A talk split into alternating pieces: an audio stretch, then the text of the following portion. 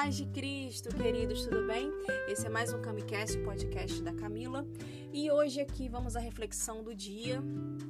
Bom, pessoal, hoje eu estava aqui refletindo na vida de Agar, né? Quem foi Agar? Eu fiquei pensando aqui, matutando em alguns pontos e eu queria compartilhar com vocês aquilo que o Espírito Santo colocou no meu coração. Bom, mas para falar da vida de Agar, vamos lá no livro de Gênesis, no capítulo 16, no primeiro versículo. Eu queria compartilhar com vocês a história de Sarai e Agar. Ora, Sarai, mulher de Abrão, não lhe dava filhos, tendo, porém, uma serva egípcia por nome Agar disse Sarai a Abraão: Eis que o Senhor me tem pedido de dar luz a filhos. Toma, pois, minha serva, e assim me edificarei com filhos por meio dela. Bom, gente, a história de Abraão e de Sara vocês já conhecem. Né? Eu não quero me ater à história de Abraão e Sara hoje, eu quero falar da vida de Agar. Né? Quem foi Agar? Bom, a Agar, ela era uma escrava. Né? A Bíblia conta que, uh, nesse versículo que eu acabei de ler com vocês, que Sara ela tinha uma serva, né, chamada Agar, era uma egípcia, e ela falou assim: "Olha, o Senhor tem me impedido de ter filhos", né? Sara falou para Abraão: "Então toma aqui a minha serva Agar e deite-se com ela e vou me edificar, uh, edificarei filhos por meio dela." Ou seja, Sara teve a brilhante ideia de é, pegar sua serva egípcia Agar e fazê-la com que ela se deitasse com Abraão para que ela pudesse ter filhos através de sua serva. Por quê? Porque Abraão tinha promessa de ser pai e Sara tinha promessa de ser mãe, mas o tempo estava passando e a promessa não estava se cumprindo. É, então, Sara, ela quis dar aquela ajudinha, né, para Deus. Ah, já que Deus não está me respondendo, deixa eu dar aqui o meu jeito para obter as respostas que eu preciso. E com essa antecipação de querer se antecipar o que aconteceu, ela ah, deu a sua serva Agar para se deitar com Abraão. E quem era Agar? É, eu separei aqui três pontos para falar, né? Ah, o primeiro é que ela era uma escrava. Agar era uma escrava. Eu tenho, fico conjecturando aqui no momento em que Sara teve essa ideia de fazer com que Agar se deitasse com Abraão. Provavelmente. Ah, provavelmente Agar não, não, não queria, né? Mas como uma escrava, a escrava não tem não tem direito, né? A escrava não tem opinião, ela só ia seguir as, as ordens da sua serva Sara. Né? Então Agar, ela era uma escrava. Segundo ponto, uma estrangeira egípcia. Então assim, ela vinha de outra terra, né? Não estava ali como mo, mo, ali com o povo de Israel, né? Mas ela era uma estrangeira. Né? E algo que uma frase que Deus colocou no meu coração, e ela convivia com o povo de Deus, mas não conhecia o Deus de Israel. Agar, ela estava ali, convivendo né, com o povo hebreu, com o povo de Israel, mas ela não conhecia o Deus de Israel. Né? Ela não conhecia, apesar de estar convivendo, né, de estar conhecendo, de estar ali trabalhando, né, ambientada ali, ela não conhecia o, ela não conhecia o Deus de Israel. Né? E aí eu vejo assim o cuidado de Deus. Outra, outra frase que me, que me veio ao coração é o cuidado de Deus com as minorias. O livro de Tiago, no capítulo 1, versículo 27, diz que a gente tem que ter é, um cuidado com os órfãos e com as viúvas, né? Quem são os órfãos?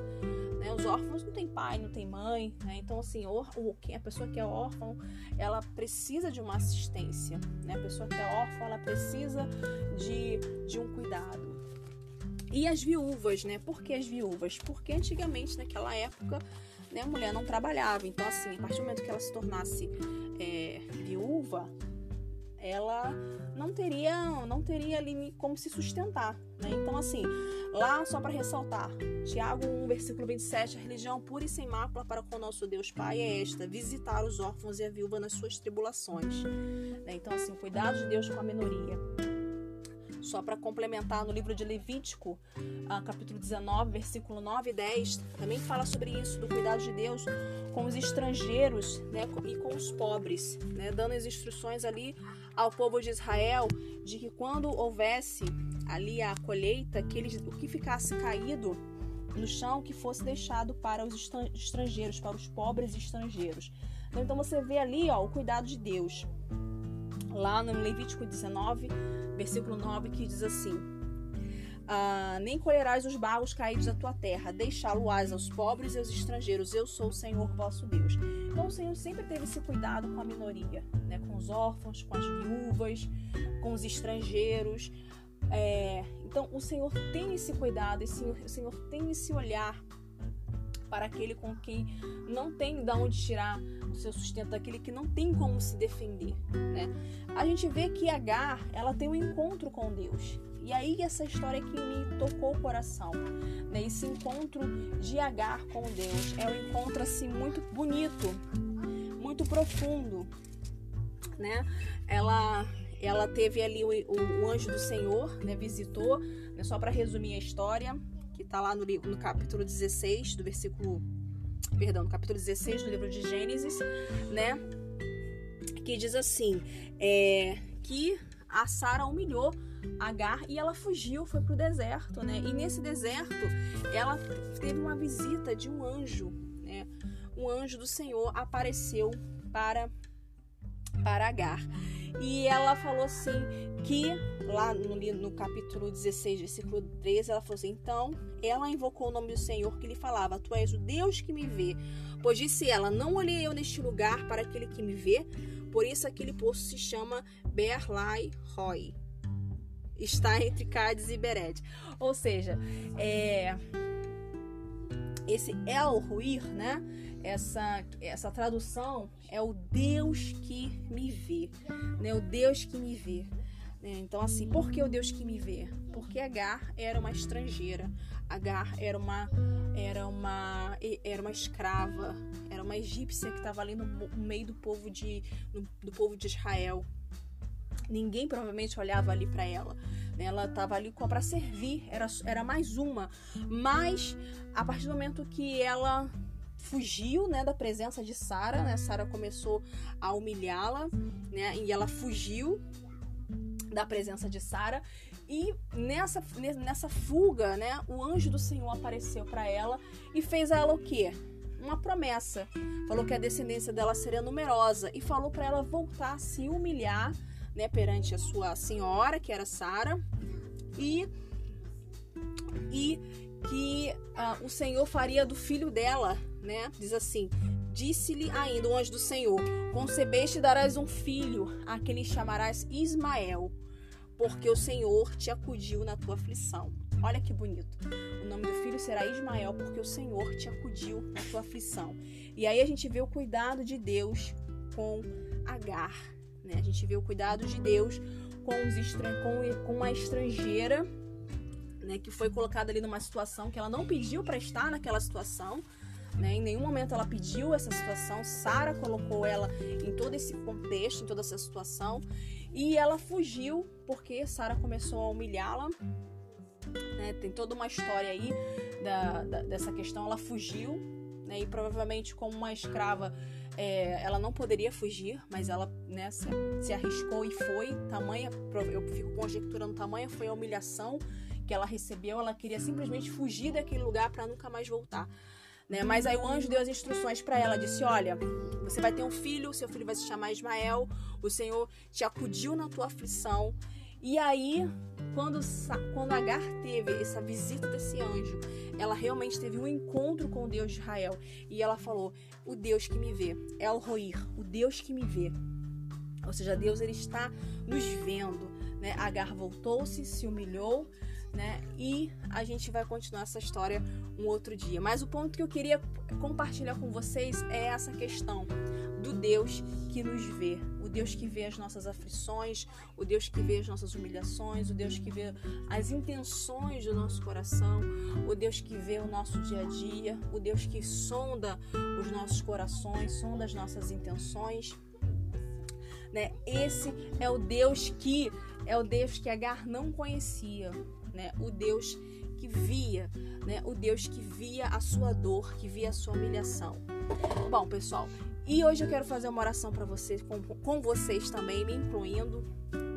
Qual é a sua aflição de hoje, né? Qual, qual é o Deus que você serve, né? Que Deus que você serve?